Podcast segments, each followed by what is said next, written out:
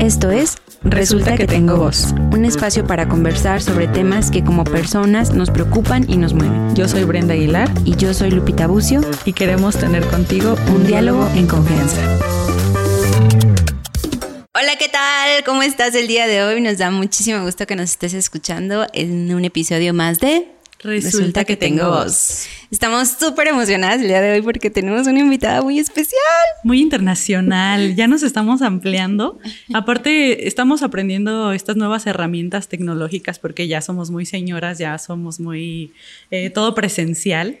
Eh, pero aprovechando que nos dejaron estas nuevas formas de conectarnos, la pandemia, entre tantos eh, en contras, tuvimos este pro eh, pues que quisimos hacer este nuevo episodio, seguir las colaboraciones para esta tercera temporada y sobre todo poder platicar con alguien que nos puede decir, sobre todo porque ha estado muy en contacto con este tema, eh, sobre el tema de hoy, que es mindfulness. Bienvenida, Carla. Hola, bueno, muchas gracias por invitarme. Y cuéntanos, cuéntanos cómo, cómo es esto que me estabas justo diciendo, quién es Carla, un poquito igual y ahorita también estaría padre que tú nos comentaras un poquito de ti, pero justo el cómo llegamos a conectar contigo, bueno, Brenda en particular. Sí, porque yo de hecho lo que, lo que nos conocemos es más de forma personal, no tanto eh, en lo laboral. Eh, nos conocemos ya hace tiempo. ¿Cuántos años eran? El otro día hicimos la cuenta, ¿no? Eran como unos siete o algo así. No, más, debe más. Desde el 2000. Como 10 años, 10. ¿no? No, no. Qué rápido pasa el tiempo. Muchísimo tiempo. pero crecimos. Todavía te sientes de 25. Sí, todavía está dentro de mí la juventud. Eh, bueno, nos conocimos porque tuvimos la fortuna de hacer un intercambio eh, estuvimos en España, entonces ahí estábamos las dos, coincidimos en realidad, pues obviamente ni idea una de la otra, hasta que estuvimos en clases, eh, se fue dando y ya se hizo una amistad muy bonita que después ya nos permitió estar en viajes, nos ha permitido seguir en contacto, incluso ahora con, con lo que comentábamos del cambio de horario y todo esto, pues seguimos ahí mensajeándonos por Instagram, por en lo personal. Y es más lo que yo conozco sobre ti, porque, eh, bueno, sé que estudiaste psicología y nos conocimos, pero un poco platicamos la última vez que, que, hicimos videollamada, porque ya las citas, las citas de amistad ya es por videollamada. Ya sé, el cafecito es por videollamada. El cafecito, el vinito es por videollamada, eh, sobre lo que tú hacías, pero pues nadie mejor que tú para que nos cuentes en la parte profesional. Sí, sí, por suerte tardamos, tardamos en contactarnos por videollamada, pero lo logramos. Por ahí viste que también hace 10 años por ahí no era tan común hacer videollamada como después de la pandemia, que es lo habitual. Hasta con las personas que estoy a cinco cuadras puedo hacer una videollamada porque no lo iba a hacer con México. claro, ya es más cómodo. Ya no hay que movernos, hay que vernos por videollamada. Pero sí, cuéntanos, cuéntanos sobre ti.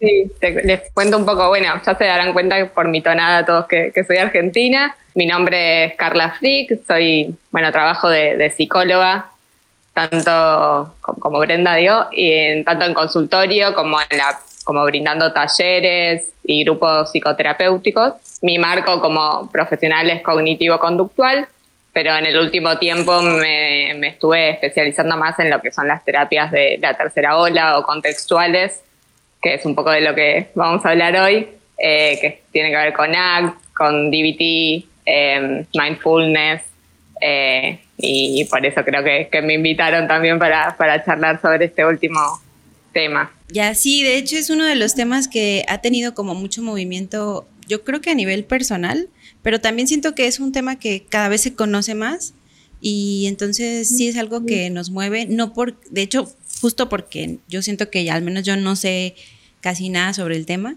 eh, es uno de los que nos tiene como más inquietas en el sentido de conocer y, o sea, como por saberlo, pero también por el interés en lo personal de, en algún momento querer practicarlo y desarrollarlo. Igual yo acá, aunque estoy más como en la parte, obviamente, de psicología. Eh, pues tú sabes, Carla, que mi, enfoque es más psicoanálisis, entonces me muevo más con ese, con ese ambiente y pues por lo mismo no sé nada sobre el tema. Y sí, últimamente, a, lo mejor ya tiene un par de años que he escuchado o he visto mucho más sobre mindfulness y sobre la meditación en general.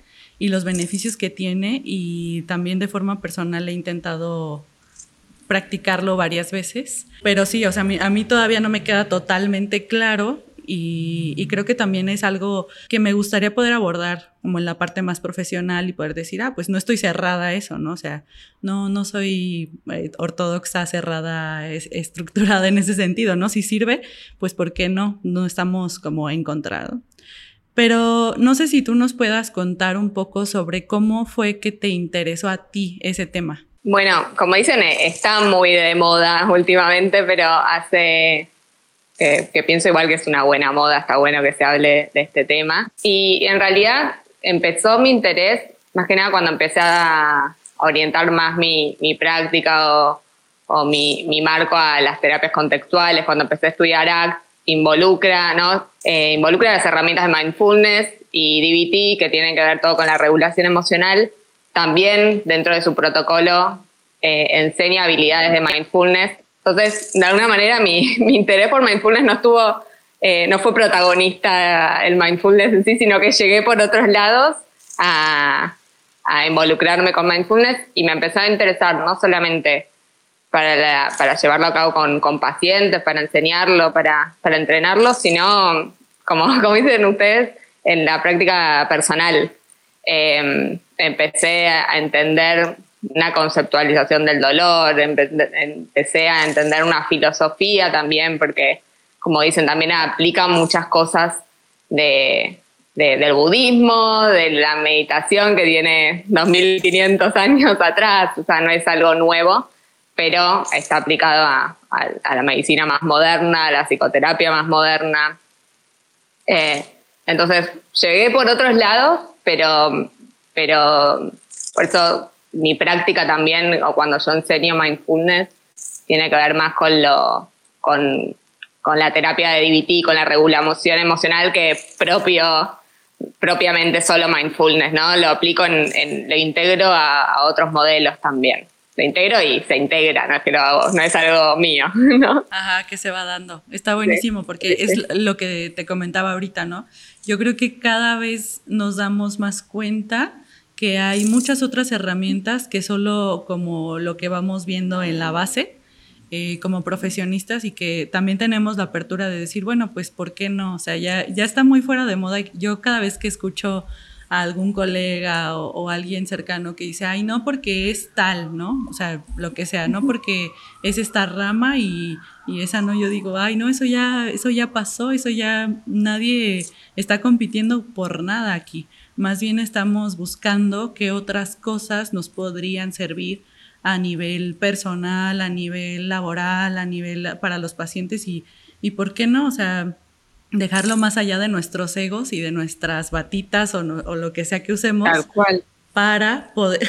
Oye, Aprovecho su insulto para comentarte que, bueno, yo soy médico y soy ginecóloga. Entonces, sí, la verdad es que hay mucho ego respecto a esto.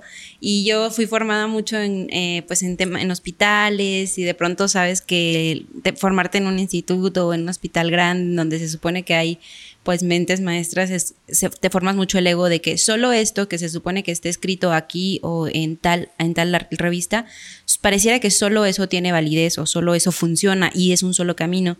Y esto que dice Brenda es como súper cierto en el sentido de somos tantas personas tan diferentes que por qué no existir o por qué no abrirnos a que existen un montón de herramientas para cada uno de cómo funcionamos. Y justo en como lo que yo fui conociendo de, esto de, del mindfulness, es, te puedo decir que es muy reciente y me puede mucho y en algún momento le decía a Brenda, es porque, ¿cómo? O sea, no es que tenga 15 años, ¿por qué no? Quizá en algún momento, en alguna crisis, en mis 15, en mis 20, en mis 25, me hubiera funcionado un montón. Y, y, ahora muy recientemente, te puedo decir que hace dos o tres años, empecé a de un libro leer y escuchar mucho a a Mario Alonso Puc, que es un conferencista español y que habla también mucho de esto y tiene un libro y tal. Y entonces, igual, no, es algo que practique, no es algo que sepa, pero cuando lo leo, cuando lo escucho, digo, ¿cuántos beneficios puede tener? y cuántas herramientas nos puede dar y cuánto autoconocimiento nos, nos, como nos puede brindar, ¿no? Entonces, sí, muy cierto muy cierto eso que dices. No, no era para allá, pero mira, cayó. sí, tal cual, tal cual. Creo que creo mucho, sobre todo los terapeutas, por ahí como médicos también trabajamos en, y promovemos la flexibilidad. Si no partimos de casa de ser flexibles y abrirnos a. Por ahí hay cosas que no pero no es que tenemos que probar con todo, pero por lo menos informarnos. Eh, yo ahora, digo, eh, estoy teniendo este marco, pero pasé por psicoanálisis, digo, también, digo, hospital, psicoanálisis, sistémica, digo, tengo una variedad de, ir, de ir viendo cuál es el modelo que más se asocia también a, mis valores, ¿no? Y a la manera que yo pienso que, veo a las personas y, y, cómo, quiero poner en práctica eso, pero no, no estoy cerrada. Y, déjame desconfiar eso de, no lo pongo en práctica. Estoy segura que casi todos en algún momento, no, no, no decimos ahora soy mindful, pero tenemos actitud mindful, practicamos mindfulness sin, darnos cuenta o sin estar siendo totalmente conscientes porque por ahí no conocemos la palabra o no conocemos la, técnica, pero seguro que si nos ponemos a hablar un poco de qué se trata o hacen un taller o leen sobre algo, dicen, ah, yo en esto soy, estoy haciendo mindfulness y no me di cuenta. Estoy, segura de eso. Que justo está padrísimo esto de saber porque digo, a mí seguro me, voy a descubrir en alguno de esos momentos y, y, podemos pasar a lo siguiente que estaría padre como, a lo mejor como concepto si tú quieres o que nos puedas platicar el cómo podríamos definirlo o cómo, sí, cómo, cómo poder explicar lo que es el mindfulness. Mindfulness hay miles de definiciones. Eh, Acá me anoté algunas que, me parecieran interesantes, que si quieren desarrollamos. Tiene que ver con ser capaz de, ser conscientes de manera directa de lo que estamos haciendo en este momento, ¿no? Eh, tiene que ver con, atender plenamente, porque también se le dice atención plena, habrán escuchado, em, o conciencia plena. Es el, prestar atención de una manera especial, en el, en el momento presente y sin juzgar, eh, es conectar con, la experiencia en sí misma, ¿no? Cuando generalmente nuestra cabeza nos narra, interpreta sobre todo lo que está sucediendo, es volver a, la realidad misma. Por también se dice mucho esto de despertar de, lo automático, de esa mente que, que, nos narra un poco la vida, salir de este piloto automático y ser sensible a la novedad, a lo que está sucediendo realmente en el, en el momento, eh, intentando abrirnos con curiosidad a, las experiencias cotidianas. Por eso, seguramente cuando les hablo de esto, seguramente lo hicieron. A veces con mayor conciencia, con mayor intención, eh, y a veces no, a veces entramos en este piloto automático, que no es que está mal, hay veces que necesitamos estar en piloto automático, nos lavamos los dientes en piloto automático, manejamos y hacemos los cambios seguramente en piloto automático. El tema es cuando todo el tiempo estamos así. Entonces es promover también una atención diferente, eh, más consciente, más, más presente. ¿no? Tiene que ver con ese vínculo. Ahorita que decías eso, justo pensaba, pues es que estar, por ejemplo, en el tráfico pues, no, no es el mejor escenario o no es la mejor situación como para estar ahí plenamente, ¿no? Al menos para mí es como yo, yo sí soy muy modo automático, eh, porque me causa mucho estrés y es, y ni siquiera estoy en una ciudad tan grande, ¿eh? o sea, estamos en, un pueblito, pero, pero aún así, eh, pues son situaciones que no tendría porque que a lo mejor no me, no me causan ni siquiera como buscar esa novedad que tú decías ahorita en ese concepto. Creo que es un, es un gran ejemplo porque también mindfulness tiene que ver con la aceptación de la realidad. ¿Y qué pasa si estoy en este tránsito que no me gusta? No tienen por qué aceptar no significa que me guste, que me parezca justo, que haya ruido, que, que está tardando más para llegar a mi casa y estoy cansada. ¿no? Es una realidad. El tema es que cuando a esa realidad intentamos que, ¿no? Primero no aceptarla, no, no entender que esto no nos gusta, que nos parece aburrido, fastidioso y además de eso empezamos, uy, ahora seguro voy a llegar tarde y no voy a tener nada para comer. Y seguro después me voy a acostar tarde y mañana me va a costar levantarme, ¿no? Y ahí empezamos con la rueda. Entonces, no es solamente lo que nos está pasando, sino todo lo que hacemos con lo que nos está pasando, empezar a, compararnos, a, etiquetarnos, a pensar lo que va a pasar, eh, a pretender que nos basta, le debería poner un poco, ¿no? También está un poco de onda, ponerle, ponerme, encontrarle algo positivo a esto y a veces hay que aceptar que no le encontramos nada positivo a esto, pero pretender encontrarle algo positivo lo hace aún más difícil. Entonces, mindfulness también tiene que ver con, con, no es que todo es disfruta, a veces es estar, aprender a estar con eso, aunque no nos guste. Pero el que no nos guste se hace peor pretendiendo que sí nos guste y entre otras cosas, ¿no? O que no está pasando, ¿no? Exacto, pero eso tiene que ver con el contacto con la realidad, sabiendo que, que pueden aparecer pensamientos, imágenes, preocupaciones, y que estas como vienen también se van a ir. Y aquí como digo, se me hace muy interesante el hecho de, tal vez eh, eso que decías se me hace muy valioso como de no tienes que aceptarlo porque hay quienes podemos caer a veces en un positivismo medio tóxico de, ah, sí, pero todo está bien y todo es perfecto y todo sí me gusta. No me tiene que gustar, pero lo estoy aceptando y a lo mejor no me perturba en lo que voy a, estoy haciendo en el momento o lo que voy a hacer después. Otro ejemplo que a mí me, me mueve mucho y que lo he escuchado en algún conferencista es como estarte bañando mientras te estás bañando. Y yo siento que eso como que tengo que empezar a pensarlo cuando me voy a bañar, que, que me quiero bañar cuando me estoy bañando, porque la verdad es que muchas veces pasa como de, o sea, me estoy bañando, pero en media hora tengo que estar en este lugar, pero en dos horas tengo que estar aquí, así, ¿no? Que ese ritmo de vida que puedes llevar así sea en nuestro pueblito o en cualquier, o sea, porque en cualquier escenario te puede pasar, así seas eh, a lo mejor eh, trabajadora, que tengas que salir de casa, si haces home office, pero también quienes eh, trabajan en casa con las labores del hogar, o sea, como que en todo lo que realizas puedes tener este automatismo de, de simplemente ir y avanzar y, y, como dices lo que sigue, lo que sigue ya. Ajá, como en patrón, en modo automático, ¿no? Entonces, como ese valor de estar y aceptar donde estás ahorita. Sí cambia al menos el concepto en el sentido de que yo pudiera haberme imaginado como es que tiene que ser el cuarto, la habitación, la luz tenue, eh, las pinturas, la alfombra. y de hecho tengo un, cuarto en mi casa, que es tu casa, que siempre con mi esposo le decimos que es el cuarto de pensar, porque mi intención es, ha sido desde hace un tiempo como de arreglarlo para que sea el cuarto de, de meditar o pensar, ¿no? Y no, o sea, hoy pues sí me doy muy cuenta que puede ser el carro, puede ser un lugar diferente y hacerlo. Tal cual, tal cual, es, eso. Y mindfulness tiene que ver con que se puede hacer en cualquier lado. Por ahí lo tenemos muy asociado que solo es meditar y es una práctica contemplativa de que también incluye, se puede meditar, se puede respirar, digo, es, es algo súper clave en la práctica de mindfulness, pero como vos dijiste, se puede hacer en la ducha, se puede hacer en el auto, se puede hacer teniendo una conversación con el otro.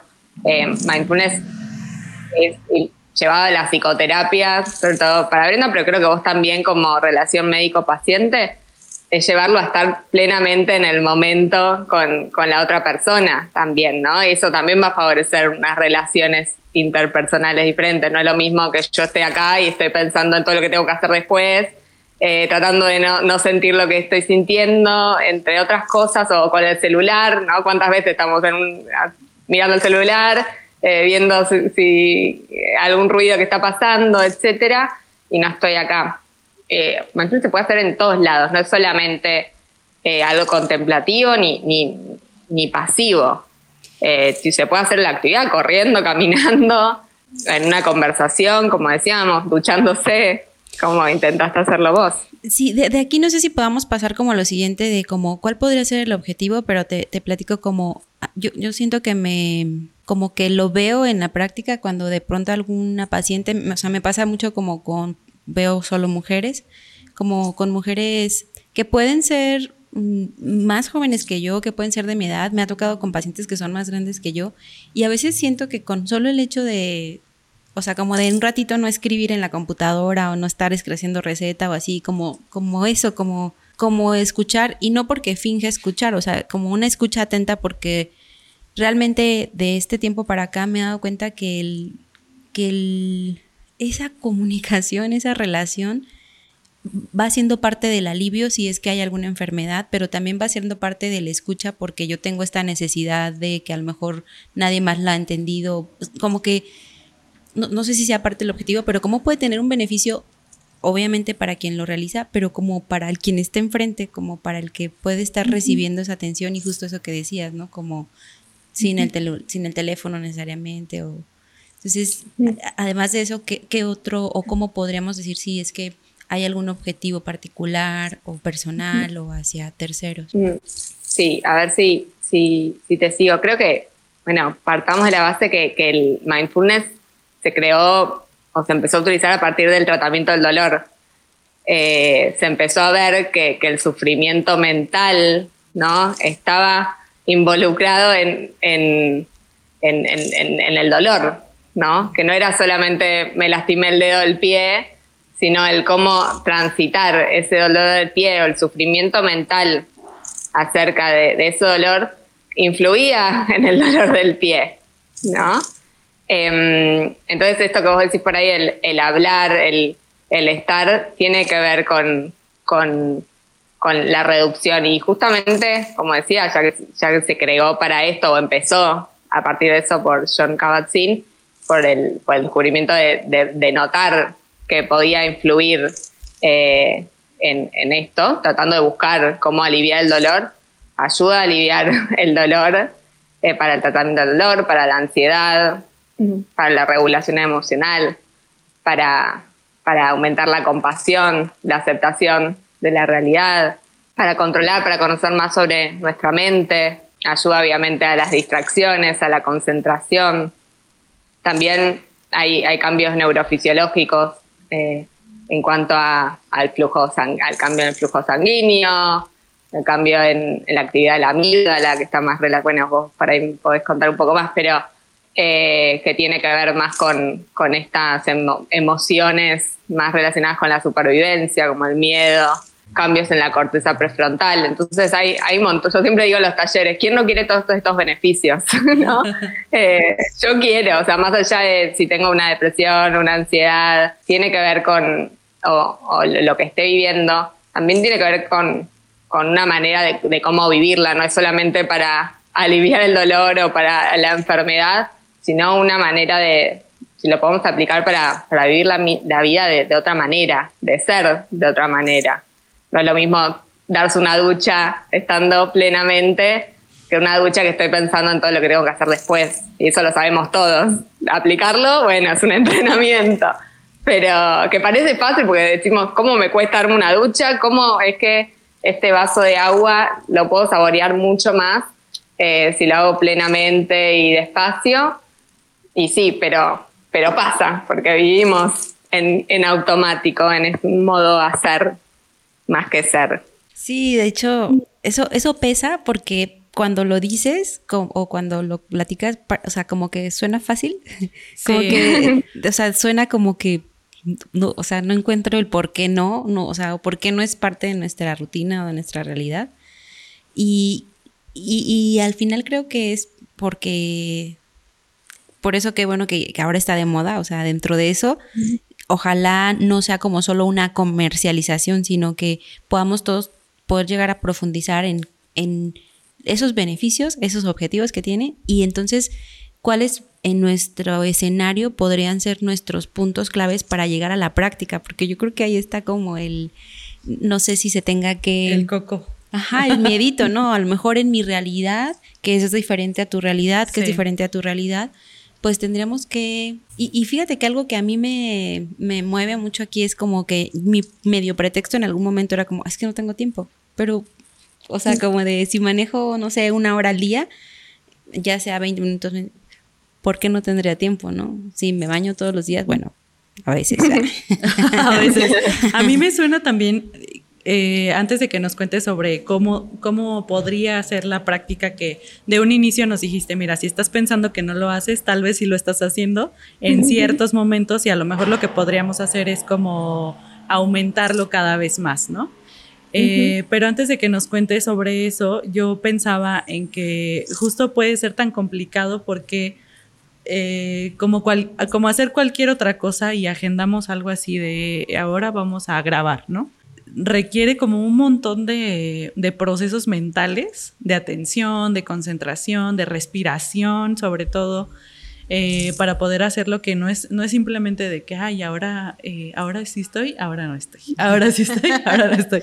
No, no es te, te, prendes y te apagas, ¿no? O sea, necesitas hacerlo, me lo imagino así como eh, que eventualmente se puede practicar más y se da más naturalmente, a lo mejor, no sé si, si estaría bien decir naturalmente, pero que se da y que no estás pensando en nada, bueno, ahora a continuación voy a hacer mindfulness, ¿no? Pero que a lo mejor habrá momentos donde sea más sencillo hacerlo, porque, bueno, precisamente quieres estar ahí, necesitas estar presente.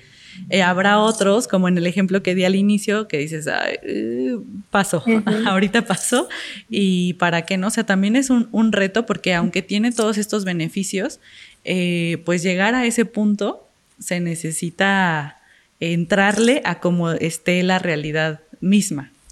¿Existe algo que sea como para principiantes, ¿no? nivel 1, menos 1. sí, o sea, coincido que, cualquier eh, práctica, recurso que, uno empieza, empecemos en, aguas calmas. ¿no? Como así, si, si, tu peor desafío tiene que ver con el tránsito, y sí, no me voy a exponer a ser mindful la primera vez, en, ¿no? Eh, pero digo, uno puede tener una actitud diferente, pero por ahí puedo practicar tener una actitud más abierta, más compasiva o más curiosa, primero con algo que, me parezca más agradable.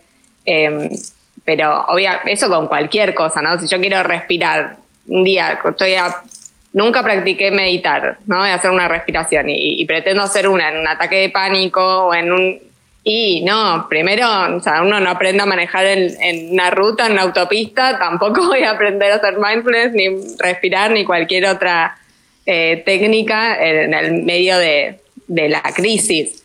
Y, siempre para, para empezar, empezamos de a poquito para, para ir subiendo y, cada vez ir entrenando ese músculo mindful, ¿no? Y, pero sí también teniendo que tiene que ver con una actitud mindful, paciencia, compasión de que no es un proceso lineal, de que es darse cuenta, uy, mindfulness tiene que ver con esto, es, me fui, no sé si alguna vez practicaron meditación, pero por ahí ahí se, se nota mucho, me fui, me doy cuenta, vuelvo, ¿no? E, es, un poco, me fui, sí, me fui, no estoy presente en la ducha, quiero practicar mindfulness en la ducha, me fui, bueno, me doy cuenta y vuelvo que estoy acá a conectar con las sensaciones, etcétera. Eh, es, es, un, es un proceso y por ahí al principio, como cualquier práctica, uno intenta hacerlo, ponerse momentos, ponerlo en la agenda para, para tratar de entrenarlo, ponerse unos segundos, hacerlo poquito, eh, para que después de a poco se, se, se sienta un poco más accesible, nos sintamos más confiados con, con esas técnicas en, en, olas más grandes, ¿no? E, entonces, en esto justo de, iniciar poco a poquito, pues en, la práctica sí, sí, podría ser como muy adaptado a, tú cómo te conoces, ¿no? A lo mejor, por ejemplo, tú y yo que somos muy de horarios, pues a lo mejor sí va a ser en estos cinco minutos inicialmente en este lugar, porque quizás si lo iniciamos en un lugar diferente será mucho más complicado, ¿no? Quizá iniciando con, con cosas que alrededor puedan favorecer o Obvio. Ahorita, ahorita que decías que como que de poquito a menos me, vino a la mente que a veces cuando platico con mujeres que van a tener un parto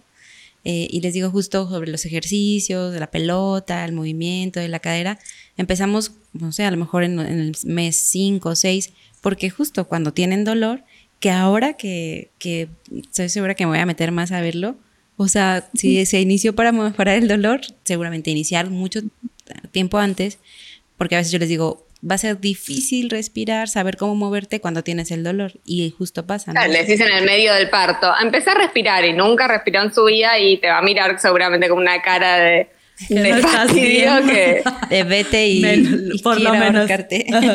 sí. sí. Mínimo un insulto. y bien merecido por no enseñarle. Pero recibirás a mi bebé, así que me lo guardaré para después. así es. Y otra de las cosas que, teníamos como ahí en la lista de, querer saber era como, ¿para quién lo recomendarías? Pero la verdad es que con lo que hasta ahora hemos platicado, justo mm, igual y habrá, habrá una lista como de a lo mejor pacientes o con quienes se puede recomendar mucho más, pero la verdad es que me suena que es para todos. Quizá aquí la duda que me surge a mí es si hay algún momento especial en la vida, hablando de edades, en las que tengamos, o sea, se puede eh, iniciar a practicar o comenzar a enseñar, o no tiene como inicio ni límite. O... Yo creo que los niños ya son mindful mucho más naturalmente que nosotros, los adultos, pero hay desde, es para todas las edades. Y incluso, yo lo digo siempre mucho en mis talleres que a veces me vienen derivados de otros terapeutas o de, otros profesionales por ansiedad, por tolerancia al malestar, regulación emocional, etcétera, que para mí una, cosa importante también cuando aprendemos mindfulness es que no se use solamente para, eh, para aliviar dolor, eh, digo, más allá que alivia, ¿no? O que sea para curar algo, ¿no? Para tratar de, bueno, evadir o controlar mi ansiedad o el manejo de la ansiedad, sino también para vivir la, la vida diferente, para apreciar las cosas diferentes, como estamos hablando de una ducha, como puede ser una conversación, cuando puede, puede ser un montón de cosas que, una comida, ¿no? Que comemos rápido y estamos pensando en otras cosas, Incluso para ser efectivos, digo, eh, eh, puede ayudar el mindfulness. Está más allá de, de poder ser recomendado para para ciertas patologías o, ciertos síntomas en, en, particular. Creo que tiene que ver con, con una manera de, de, vivir la vida diferente, ¿no? Eh, de atender a, la vida y a uno mismo de una manera diferente. Por eso me parece que es recomendable. Cuando les dije los beneficios, creo que por eso también por ahí un poco de fanática de que yo también intento practicarlo. Tampoco me creo la persona más mindful es algo que intento, como digo, me voy, a veces vuelvo, me voy y vuelvo. Em, pero ya sé, como decías vos, también es importante conocerse y, de qué manera llevarlo a cabo. Pero volviendo a, tu pregunta, en lo personal, te recomiendo para cualquier edad, para cualquier público, pero es verdad que eh, hablando más terapéuticamente, o sea, para para ansiedad, para, son técnicas que ayudan a la ansiedad, la depresión, para la tolerancia al malestar, para el tratamiento del dolor, para la resiliencia en momentos de, difíciles, eh, es, es recomendado y está comprobado que, que ayuda. Y yo diría también que eh, valdría la pena, como siempre hemos dicho en cada episodio, pues que lo podamos también eh, hacer para nosotros, pero implementar para la gente que está a nuestro alrededor, ¿no? Ahorita me acordé de, que tuve una clase ah, el verano pasado, era un intensivo, entonces estábamos viernes, sábado, domingo, todo el día y, me gustó mucho esa, en particular la materia, pero recuerdo que la doctora estaba muy eh, consciente como de la meditación y de los beneficios y de repente hizo una pausa y dijo, a ver, vamos a tomarnos cinco minutos para meditar. Y estuvimos en la clase cinco minutos meditando y ella nos decía, inhalen, exhalen y, y para mí fue como, Wow, porque llevo tantos años estudiando y nunca me había pasado eso. Claro que ejercicios de, digo, en psicología sobre todo se da un montón de ejercicios de un montón de cosas, pero en la meditación en sí, y, recuerdo que terminó la meditación y dijo, me siento mejor, ¿cómo están ustedes? Y para mí fue como, qué padre poder hacer eso. Eh, más allá de que hay, hay un programa que seguir, hay que hacerlo. Hace poquito también fui a casa de Lupita y mm, yo tenía mucho esta, y sigo con la espinita de lo quiero hacer, ¿no? Lo quiero practicar más. Eh, y recuerdo que le dije a Lupita, a ver, vamos a meditar. Y yo tengo una aplicación que, que hace poquito descubrí, que me pareció buena, eh, y que eran ejercicios pequeños. Entonces, estábamos Lupita y yo en su cama, eh, un día cualquiera entre semana, ahí meditando con esos ejercicios y nos decía, inhalen, exhalen. Y entonces para mí fue como una, eh, no, lo comentamos, pero aprovechando, para mí fue una práctica muy bonita porque nunca me había imaginado, así como digo, hay que ir a un café, hay que ir a, al bar, hay que vernos para grabar, lo que sea. Nunca habíamos meditado juntas y meditamos y fue como, ay, qué bonito. Bueno, sigamos, o sea, ya es, ya hicimos esto, podemos seguir haciendo otras cosas y nada como O sea, no que se vuelva como una checklist, pero sí que se, para mí ha sido muy beneficioso decir, ay, bueno, ya he podido eh, hacer esto hoy para mí, así como el tema del ejercicio, ¿no? Que lo comentábamos en otro episodio. Eh, luego puede costar trabajo empezar y decir, ay, ¿por dónde no? O sea, ni siquiera puedo hacer este movimiento y ya tengo que hacer cinco de estas. Pero casi que que viendo desde nuestro panorama e integrándolo a nuestro, ¿te imaginas que en algún momento un domingo familiar estemos meditando con, con, la familia? Porque eh, siempre nos vemos para comer y, con nuestra familia. Entonces, ¿te imaginas que terminemos de comer y a ver? bueno, inicia nuestro. Bueno, una pausa. Una pausa para meditar todos y entrar en el mismo mood. Estaría, estaría muy bien, ¿no? Y más allá de, de lo que hablábamos como el ejercicio terapéutico y también, pues no esperarnos, ¿no? Porque luego tenemos mucha idea, o no sé si a ti te ha pasado, Carla, como que llegan las personas y dicen, ok, tengo esto, quítamelo. Y ya, ya, o sea, no importa con qué o cómo, eh, quiero hacerlo para que se vaya y no tanto como justo mejorar como el estilo de vida, el estar más conscientes y ya, no sé, fuera de todo lo que luego se vuelve como más de compras, de un montón de cosas que se pueden hacer y que pierde mucho el sentido de la práctica, de lo que sea. Voy un poco para atrás y, y, vuelvo a esto, ¿no? Primero esta pausa que vos mencionabas y mencionás de, la docente, me parece súper importante, porque a veces nos, viste, pensamos justamente, bueno, ahora voy a meditar solo para relajarme y para dormir, viste, muchos usan meditación para dormir y bueno, listo, está buenísimo, si te relaja, pero ¿cuántas veces, digo, necesitamos una pausa para incluso ser más efectivos. O sea, que la pausa sea una respiración de dos minutos de concentrarnos en la respiración, o, la pausa de moverme el cuerpo o ir a tomar un vaso de agua para, de manera consciente, eh, o de hacer las cosas una a la vez, por lo menos. Digo, para también, digo, mindfulness es ser efectivo también. No es, ok, me voy a poner a meditar en cualquier circunstancia, o no, no, no me, si está sonando la alarma del auto y yo me quedo meditando, no estoy haciendo mindfulness. Porque me está sonando la alarma del auto, tengo que estar, la idea es que yo esté eh, consciente y atenta a la realidad. presente. Eh, y esto que decís también de, de, compartirlo, de siempre está bueno porque tiene que ver con algo que nos fomenta y, y, en cuanto al alivio del dolor, esto de quitarnos el, el dolor, bueno, justamente con esto me refiero a la aceptación acá nos vienen a, bueno, nos, está enseñando este marco eh, que tiene que ver con, el dolor como algo inevitable de la vida.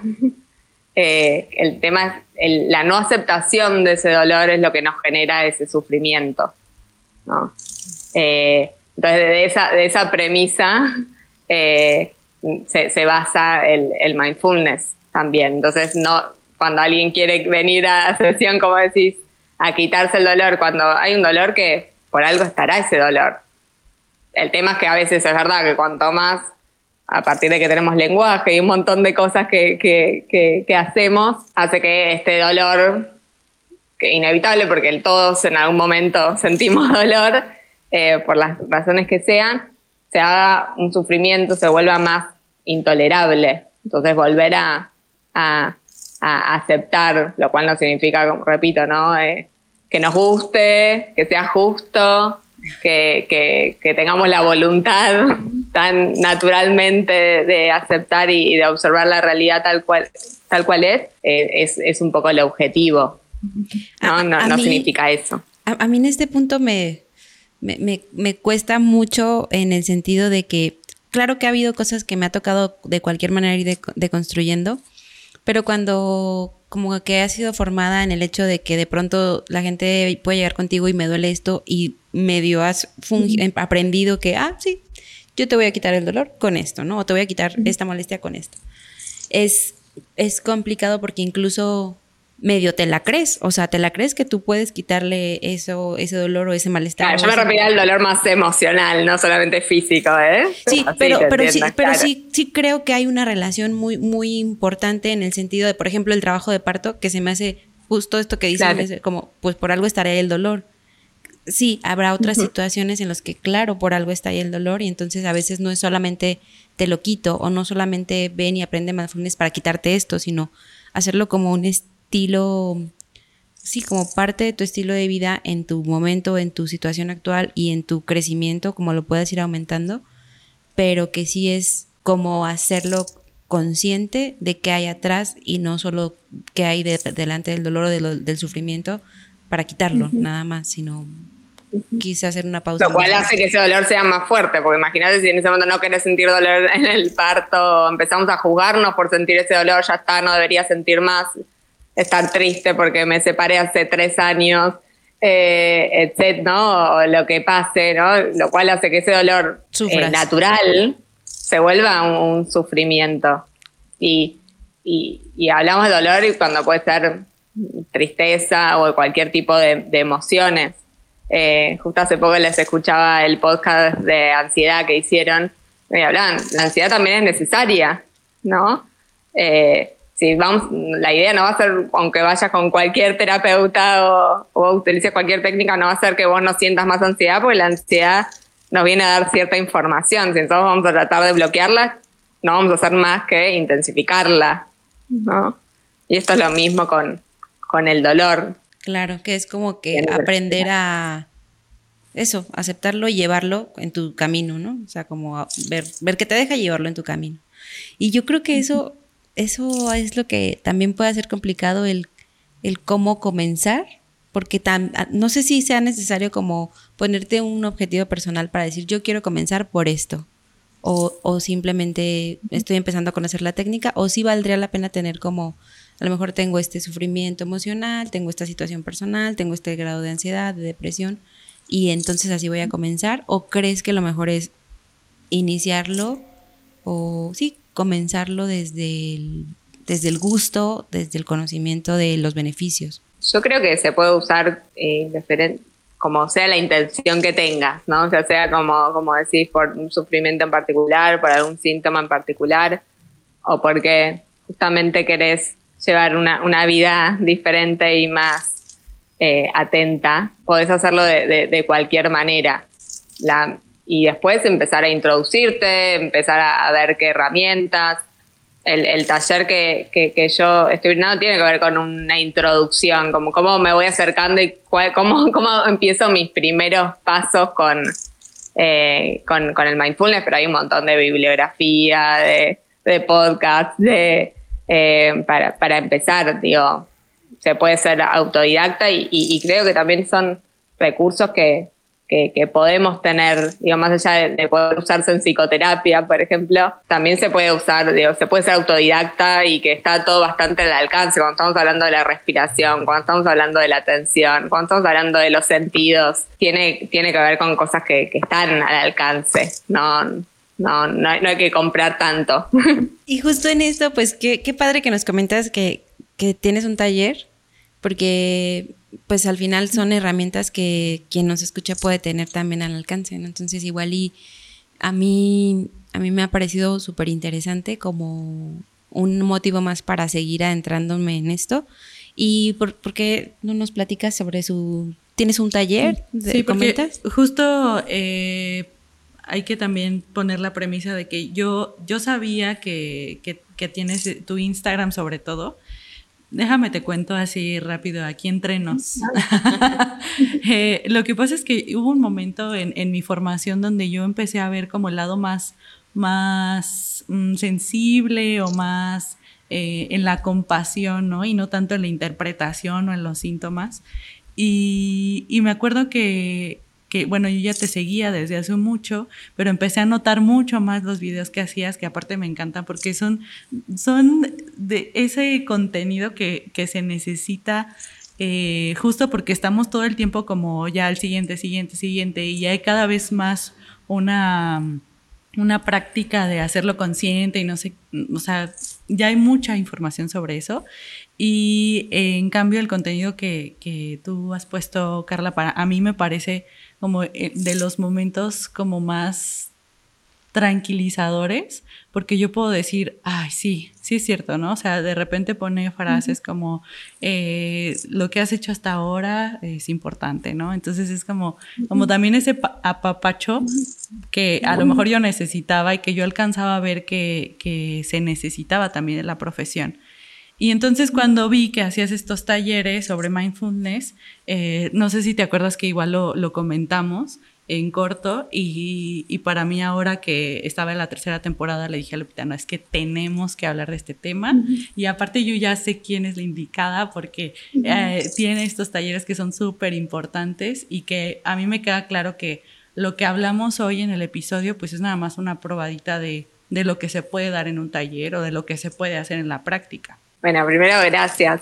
Eh, la verdad que, que las redes las hago y las empecé también con mucho cariño, así que es un mismo que, que, lo, que lo sientas así. Y en cuanto al, taller, eh, sí, en este momento es virtual y es un poco eh, una introducción al mindfulness, es como ver cómo empezar a, justo un poco lo que hablamos hoy, a cultivar estos valores, a, poner en práctica la atención plena en nuestro día a día y también como, como, como les decía, que, que tengo como una especialización más en gestión emocional, también utilizamos ciertas herramientas de mindfulness para, para mejorar la convivencia con nuestras emociones de una manera más compasiva, con nuestros pensamientos. Entonces aplicamos mindfulness también a, a, a los pensamientos, a la regulación de nuestros pensamientos, de nuestra mente y de nuestras emociones